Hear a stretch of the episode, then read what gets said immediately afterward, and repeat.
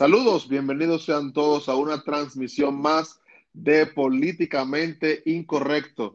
Como cada semana nos eh, estamos presentes eh, para hablar temas de sumo interés, el licenciado Pablo Ramos Gamundi, el ingeniero José Ramón Romero y quien les habla, Ramón Romero Vargas, que, que muy gustosamente nos juntamos para, para elucubrar lo que pasa por nuestras mentes de de distintos tópicos de interés nacional e internacional. Un saludo cordial a Pablo, un saludo cordial a José Ramón y, quiero pedir a nuestra querida audiencia que, no se queden solos con, con estas transmisiones, compártanlos con sus amigos, con sus vecinos, con sus familiares y que crezca más esta comunidad de políticamente incorrecto y que cada semana podamos juntarnos a analizar estos temas y que cada uno saque las conclusiones que, mejor les parezcan. Un saludo a José Ramón, un saludo a Pablo. Líderes, ¿cómo se sienten ustedes? Bellos, hermosos todos. ¿Todo bajo control? Estamos bien, estamos en paz. José Ramón, ¿qué se cuenta?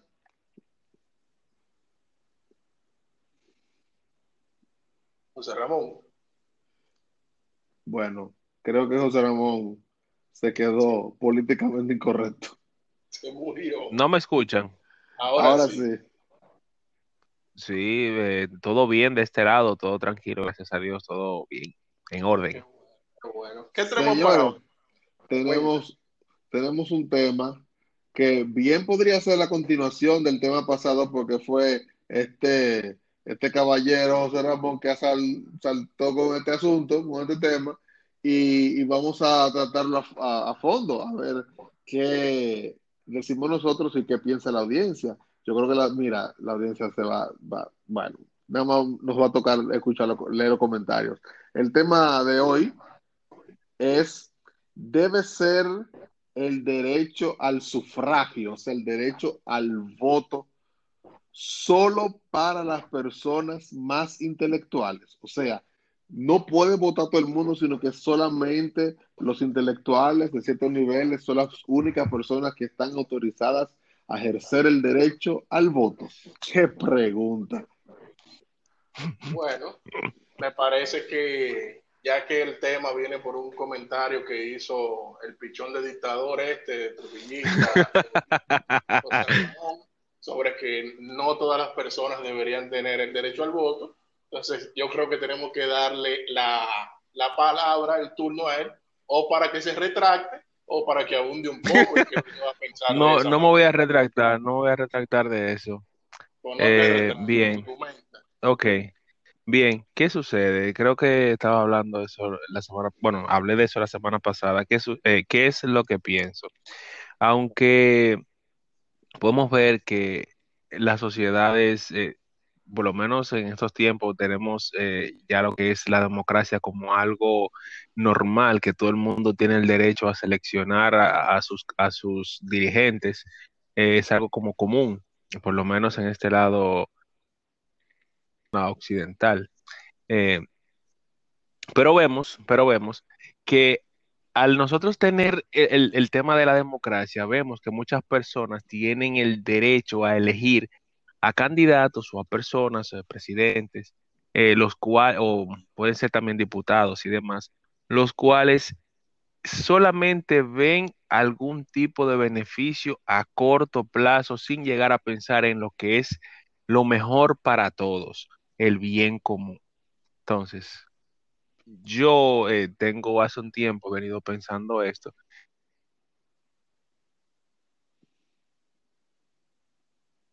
y se cortó la señal. Me cortó la señal. Yo creo que, cuidado si fueron los mismos. Los, Hello. sí, ahora te los, mismos seguidores, Me están hackeando. Me cortaron esto. ok, ¿me escuchan ahora? Sí, sí, Ok, entonces, como les decía, entonces entiendo que no todas las personas con, eh, no todas las personas deberían tener el derecho a poder seleccionar esas esos candidatos, esos eh, futuros presidentes, futuros diputados, futuros senadores y demás, solamente pensando en lo que a mí me conviene a corto plazo. Pienso que debería ser algo que ah, las personas que tengan por lo menos, como se pueden decir, dos dedos de frente, que puedan seleccionar lo que es verdaderamente mejor para, la, para el común, para la sociedad. Algo que sea que, a largo plazo nos beneficiemos todos, no solamente yo poder vender mi voto a corto, o sea, vender mi voto por un picapollo, como hemos hablado ya en sesiones anteriores, o por 500 pesos. Eh, y ya con eso yo terminé de resolver mi, situación. Eso sería una forma eh, de, pensamiento, hasta pensamiento pobre, porque no, no, no le da la oportunidad a personas que verdaderamente pudieran seleccionar algo que beneficie al país o beneficie a la misma persona pobre y también beneficie al, de clase media y clase alta, eh, eh, que, que, no, que nos beneficie a todos, no solamente algo que, me beneficie a mí a corto plazo y ya, y ahí se terminó de resolver. Entonces, cuando tú permites que esas personas eh, tomen el control de la sociedad, que de por sí siempre son la mayoría, siempre se va a seguir perpetuando lo que es el, el como la, el beneficio a corto plazo. Yo tener mi, mi, beneficio en el momento que voy a votar por esas personas, eh, con mi picapollo o por mi, mi, ingreso en ese momento, y ya ahí ellos en esos próximos cuatro años, ya ellos van a poder hacer y deshacer hasta que vengan otras elecciones para poder eh, llenar sus mesas en ese solo día y ya ahí termina. Mira, siéndoles totalmente honesto, siéndoles totalmente honesto, si digo que en algún momento no me ha pasado por la mente que realmente el derecho al voto no debería ser para todas las personas, entonces los estaría engañando en este momento y estaría siendo hipócrita. La verdad es que, a mí también me ha pasado por la mente eso. O sea, me ha pasado por la mente.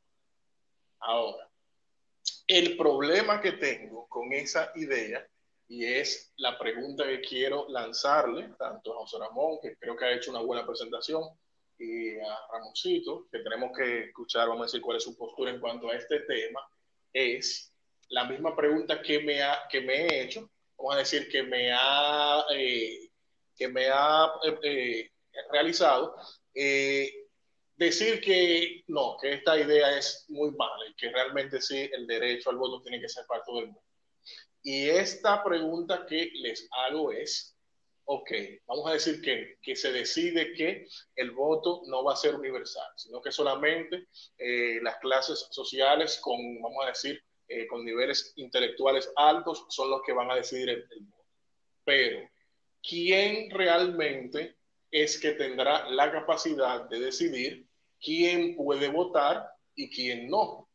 ¿Quién es que tendría, vamos a decir, la suficiencia, tanto moral, vamos a decir, tanto ética, tanto intelectual, para decidir esta persona tiene el derecho al voto y esta otra persona no tiene el derecho al voto? Si al final del día los candidatos elegidos van a afectar no solamente la vida de esos que sí tienen el derecho al voto, sino que también va a afectar la vida de esos que alguien, una entidad o algo, ha decretado que no tienen derecho al voto. O sea, ¿quién puede decidir? ¿Quién puede decidir quién vota y quién no?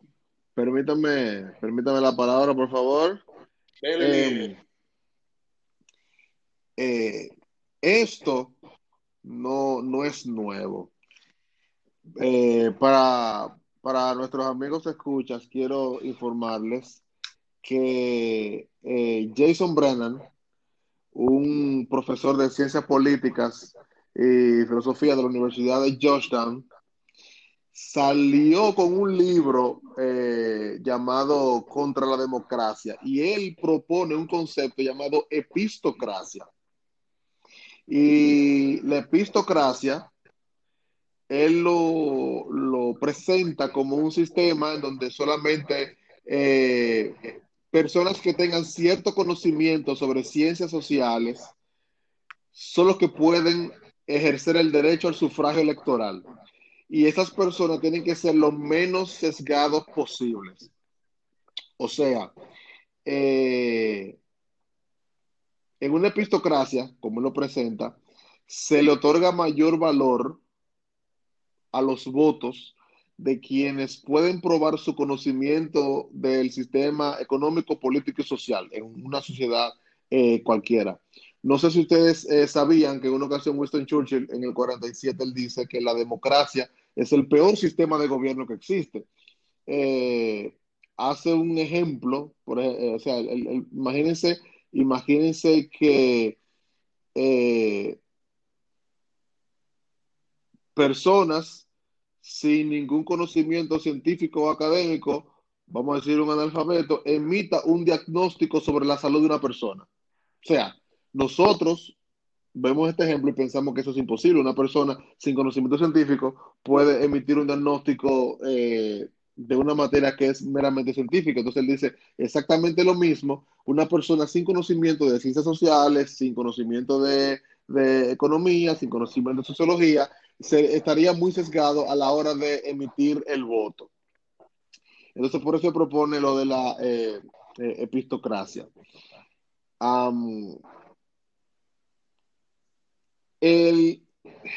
quienes, quienes afirman o quienes defienden esta, esta teoría dicen que el voto universal es un sistema malo.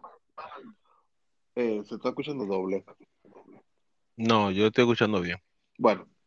Dale, dale, no te preocupes.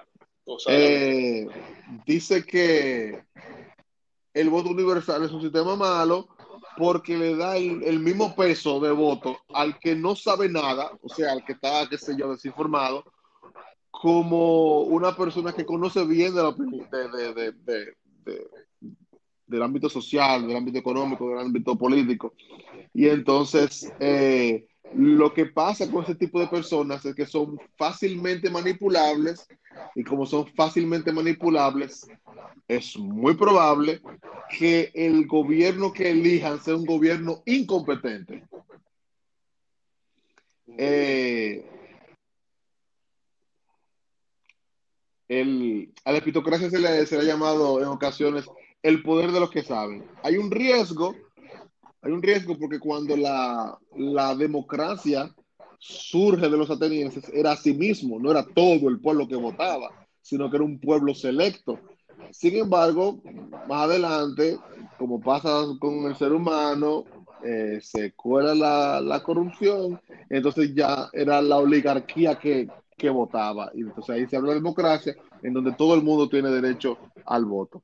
Pero entonces lo que sostienen que la epistocracia es la mejor, la mejor eh, forma para elegir a los gobernantes, dicen que lo que debería ocurrir es que todo el mundo debe tomar un examen de conocimiento político, de conocimiento económico, de conocimiento social, y que quienes obtengan una calificación decente, por así decir, son aquellos que tienen derecho eh, al voto aunque, aunque ellos no lo dicen en, el libro, yo me imagino que una forma fácil sería, por ejemplo, los estudiantes, los estudiantes de bachillerato, saben que ellos cogen pruebas nacionales, pues entonces, aprovechar que ellos van a entrar a la mayoría de edad y hacerle un examen de su conocimiento de, historia, porque incluso hubo un, famoso cantante español llamado eh, Robbie Iniesta, que estaba viendo un, una entrevista que le hicieron a él y él decía, eh, o sea, imagínate una gente, el que no sabe su historia está condenado a repetirla. Siempre decimos eso. Entonces él decía, imagínate una gente que, no sabe quién, qué fue lo que pasó en su país, no sabe qué, le pasó, qué pasó en la historia universal, no sabe quién fue Napoleón, no sabe nada, que lo único que se dedica es a comer, a ponerse gordo y, y, y, y por esa vegetal y que le den, o sea, ahí hablando de forma despectiva, y diciendo, ¿qué va a saber eh, quién es la mejor persona para, gobernar una nación? No puede votar. Y decía, él decía, él siempre decía, o sea, Robbie Iniesta decía que, eh, que no era pesimismo, que lo malo de la democracia es que todo el mundo puede votar. Eso es lo malo que tiene la democracia, decía él. Entonces, eh, solamente quería aportar, aportar. voy a tener que revisarme porque como, como que me están como convenciendo. lo, que, lo que quería aportar antes de, responder era que lo que José Ramón estaba aportando es algo que ya muchos sociólogos y muchos eh, catedráticos de ciencias políticas están de acuerdo con eso. O sea, presentan que, que la epistocracia, como le llama Brennan, es la mejor opción. Que personas con conocimientos básicos de historia, de, ciencias sociales, de economía, que sean aquellas que puedan, sin estar sesgadas, eh, tengan la mejor disposición para elegir quiénes van a ser los mejores eh, gobernantes a la hora de, elegir alguna una nación. Sentimentalmente tengo que, decir que se, oye bonito, se oye bien, eh, pero realmente, vamos a decir, ese grupo eh, que quede fuera de ese derecho al voto. ¿Ustedes creen que no crearía eso una división social que incluso pudiera llegar hasta el punto de una guerra civil? En caso de que alguien, algún dirigente, algún político o algún profesor reputado, intelectual reputado de, este país, en este país, por ejemplo, eh, proponga algo así, no pudiera llegar incluso a una guerra civil. José Ramón, ¿qué tú dices? Eh, ¿Qué te digo? Depende, depende. Lo que pasa es que el tema es que cuando, mientras menos estudiado tú eres, más de derecho tú quieres reclamar, eso es lo que pasa. ¿Cómo así?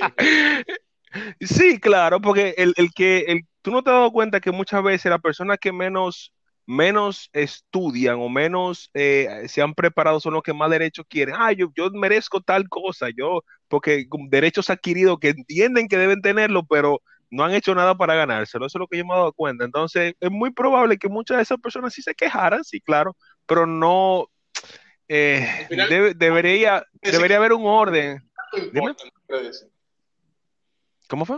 Tú quisieras decir que al final no importa su opinión, porque como quiera ellos no eh, es, que al fin y al cabo, es como, ¿qué, ¿qué, carajo tú vienes tú a elegir o a querer, digamos, que tener el mismo peso a nivel de votación, tú sabiendo que tú no, o sea, tú pudiéndote haberte preparado, tú decidiste no hacerlo, o tú pudiendo, digamos, tú salir de esa, o sea, prepararte para tú ser de las personas elegidas a votar, por decirte algo, pero tú decidiste no hacerlo, entonces tú no puedes venir a pedirme a mí eh, derecho para algo en el cual tú ni siquiera decidiste tener ese derecho. O sea, no sé si me doy a entender. Pero vean acá, ¿cuántas veces? Ahora, queriendo ahorcarte ahora mismo. No, no, no, pero fuera, fuera de broma, ¿cuántas veces no se han hecho reformas a nivel de la Constitución que solamente favorecen intereses particulares y a la hora de la verdad todo el mundo está obligado a seguir la Constitución aunque no se la sepa?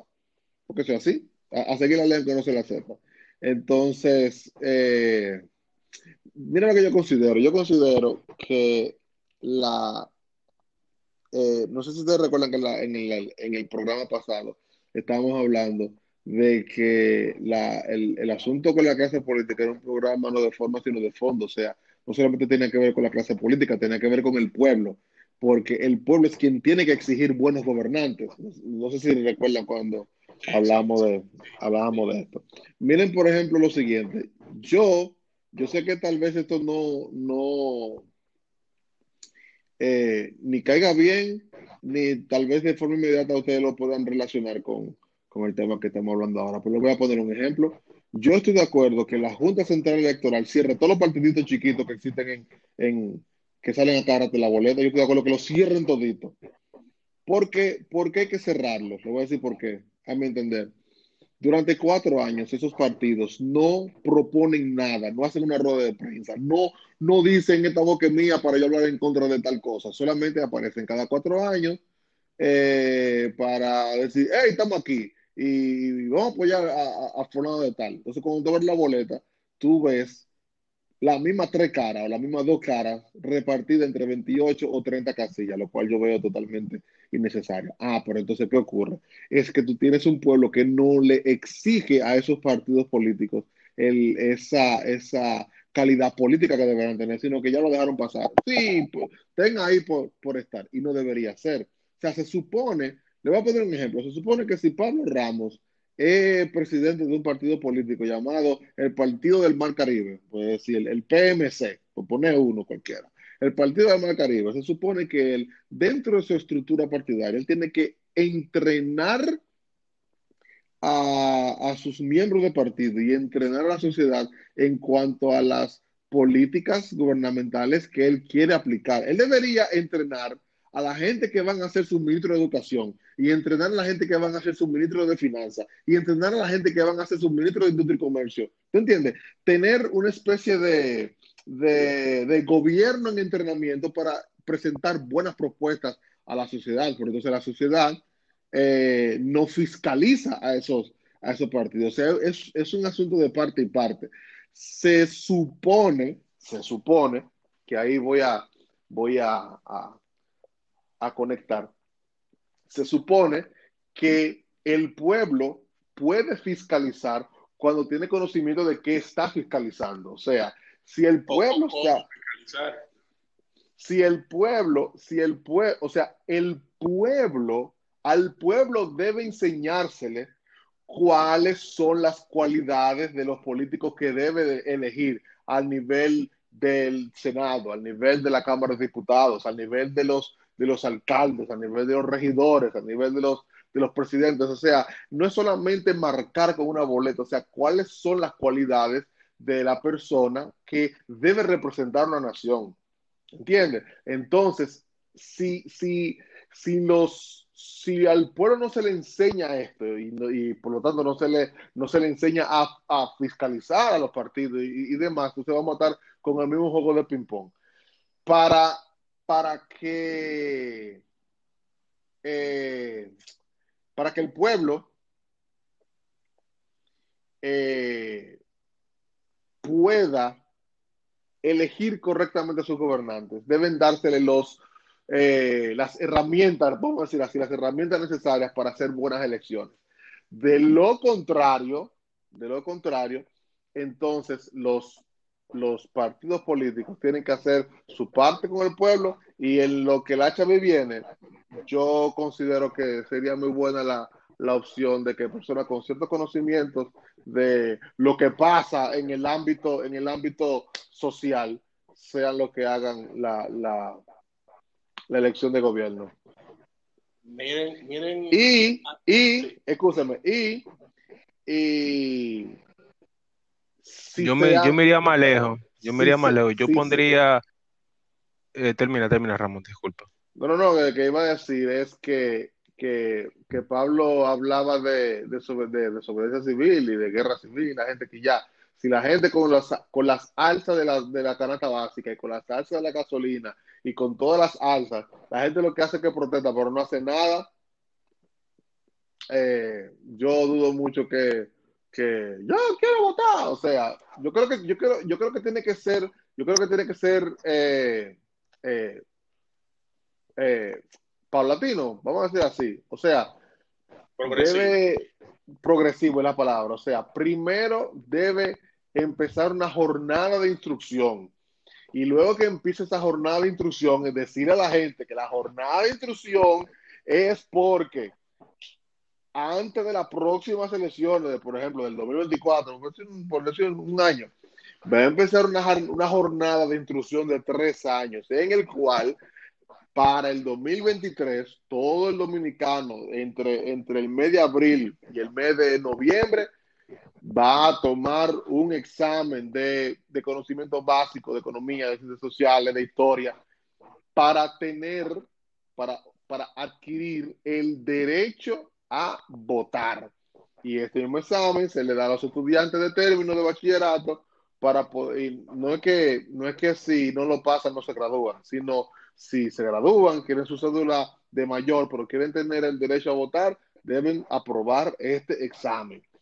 Y entonces empieza esta campaña, y entonces ya el pueblo sabe que durante estos tres años tiene un compromiso. ¿Cuál es el compromiso? De, atender a, las instrucciones que se darán por la televisión o por la radio, qué sé yo, eh, eh, aprender bien los conceptos, dominar bien los, los, tópicos básicos y que cuando tome el examen ya dentro de tres años ya tiene conocimiento de causa de que bueno, ahora no voy a poder votar porque no le hice caso y, qué sé yo, no, no me lo aprendí, no me dio la gana y perdí el derecho al voto y lo hago para la próxima. Pero no debe ser esto de que de, señores, a partir de ahora, el que no coge el examen y se quede, no puede votar, no, sino empezar una campaña de instrucción y que se le avise al pueblo que es con miras a eso. Eh, es más, yo me atrevo a decir algo, antes de dar la palabra a José Ramón.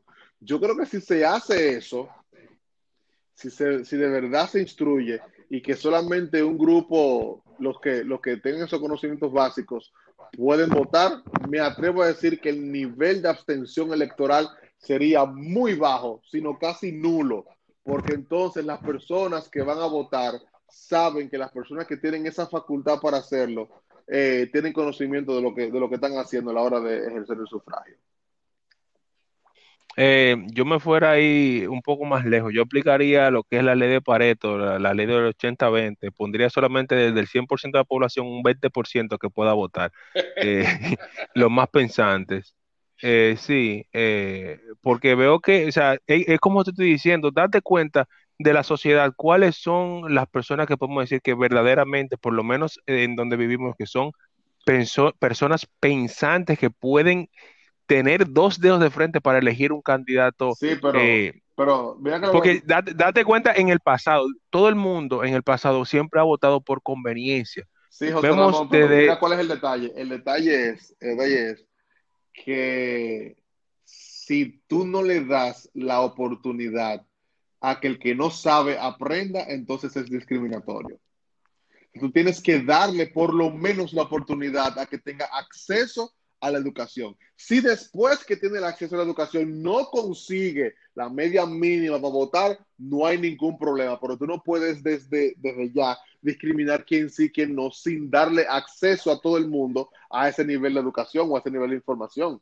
Porque posiblemente, ¿cómo fue? Sí, aparte de que, imagínate tú, que solamente el 20% de un país pudiera votar. Un gobierno que tenga el apoyo dentro de ese 20%, vamos a decir que tenga el apoyo del 50%, del 50 más uno, por decir algo, viene siendo que ese gobierno, realmente el apoyo que está teniendo es del 10% de la población total de ese país.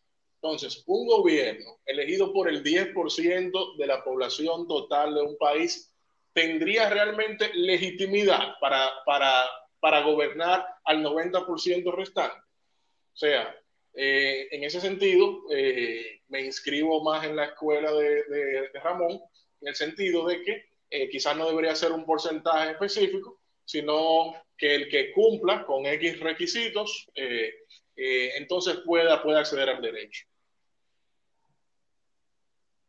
Yo lo veo así, o sea, darle a todos la oportunidad de tener acceso a esa, a esa educación. Y déjame decirte, eso lo sabemos todos porque los tres somos maestros la educación no pesa. Incluso si una persona, si una persona recibe la educación y toma el examen para la selección del 2024 y no, no pasa, no tiene la, la cantidad mínima, por lo menos el conocimiento se queda.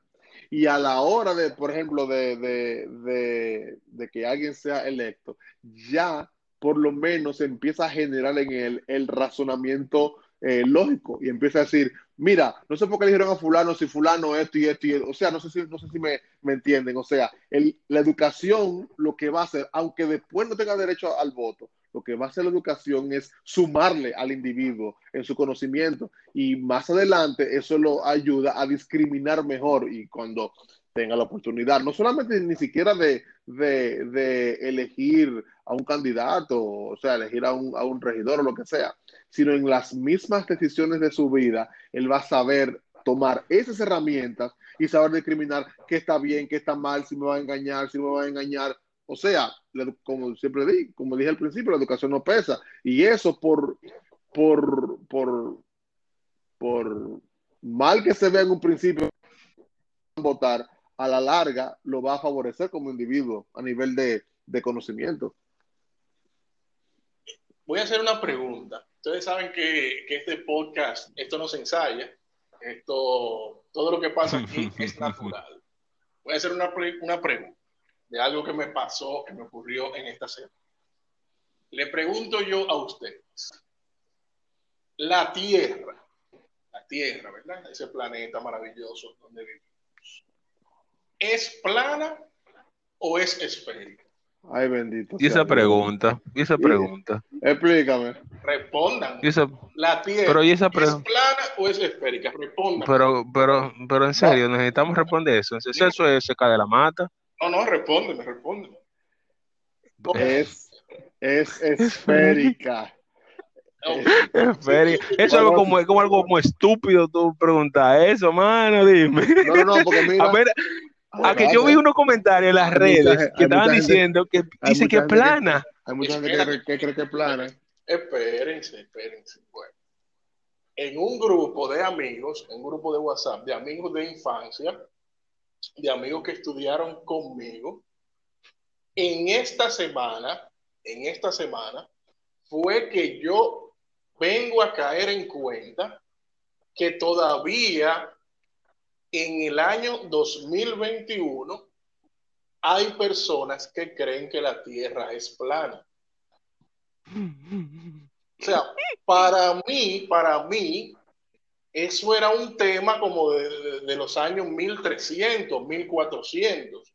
Entonces, enterarme yo en esta semana que todavía hay personas jóvenes, personas entre 25 y 35 años, que creen que la Tierra es plana. O sea, Eso no deberían tener derecho al voto, comenzando por ahí.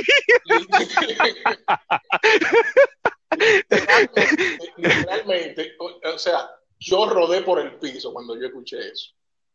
Mira, y entré en un debate con las personas que estaban argumentando con eso, que yo hasta tuve que pedirle disculpas después en privado, porque yo creo que hasta me extralimité de, de todos los insultos y todas las cosas que le dije, porque al ser un grupo de amigos, ustedes saben, ustedes saben que con los amigos no se toma como ciertas libertades. Entonces, a mí me pareció, o sea, eso fue como que me dijeran como muérete, como, como, eso fue como que, como que ofendieran a mi mamá, más o menos. Que, una, que yo me enterara que todavía en el año 2021 hay personas que creen que la Tierra es plana.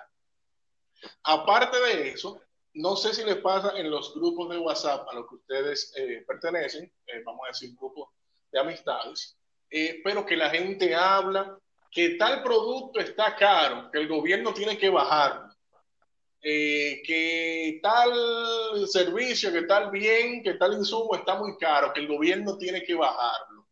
Entonces, ahí yo me pregunto, ¿y es que estas personas creen que en una economía de libre mercado el gobierno puede ir simplemente a un negocio, a una corporación, a un conjunto de productores y decirle simplemente tienen que vender tal producto a tal precio, sin llegar a cualquier tipo de acuerdo económico, sin llegar a cualquier tipo de subvención, sin llegar a, a, a cualquier tipo de exención para motivar que ese producto, que pueda ser un producto de primera necesidad, se venda a un precio realmente asequible para la mayoría del pueblo.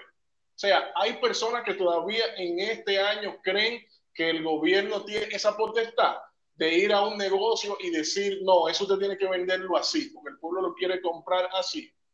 Entonces, estos dos sucesos que le estoy narrando, más los argumentos que ustedes han presentado en esta noche, como que me han hecho un poquito pensar y reflexionar. Que quizá realmente tenemos un problema, Houston.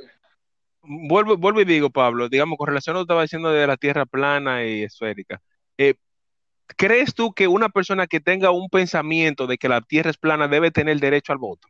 Piénsalo. Entonces no, no debería, porque digamos tú, ¿cómo Sí, pero espérate, espérate. Mira, mira, mira, mira este detalle.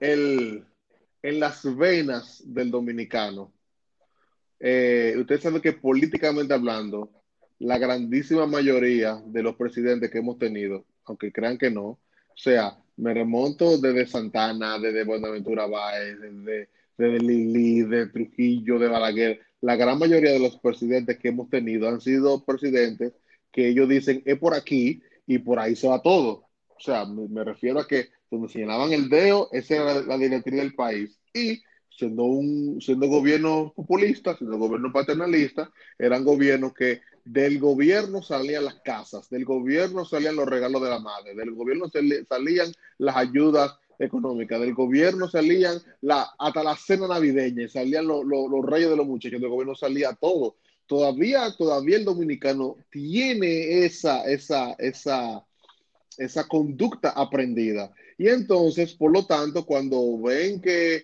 eh, o sea, el, dominicano promedio, eh, es más, no voy a decir dominicano promedio, hay dominicanos que no entienden cuando hay un alza de barril del petróleo. O sea, cuando, cuando sale, por ejemplo, la noticia, el barril se está, cotizando a 100 dólares eh, por unidad, o 100 dólares el barril es muy fácil para, para, Pablo, es muy fácil para José Ramón decir, bueno, si, la, si subió a ese nivel, posiblemente en los próximos días tú verás una, una subida de los precios de combustible significativo. Pero una persona que ve eso no le ve relación al alza de los precios de, del barril de de los combustibles. Cuando ven que le sube los combustibles, dicen, y dice de todo, pero no, no puede relacionarlo, ¿entiendes? Entonces, por ejemplo, viene un candidato y dice, por ejemplo, viene un candidato X cualquiera y dice, cuando subamos a la presidencia vamos a hacer una inversión de 7 mil millones de, dólares en, tal cosa.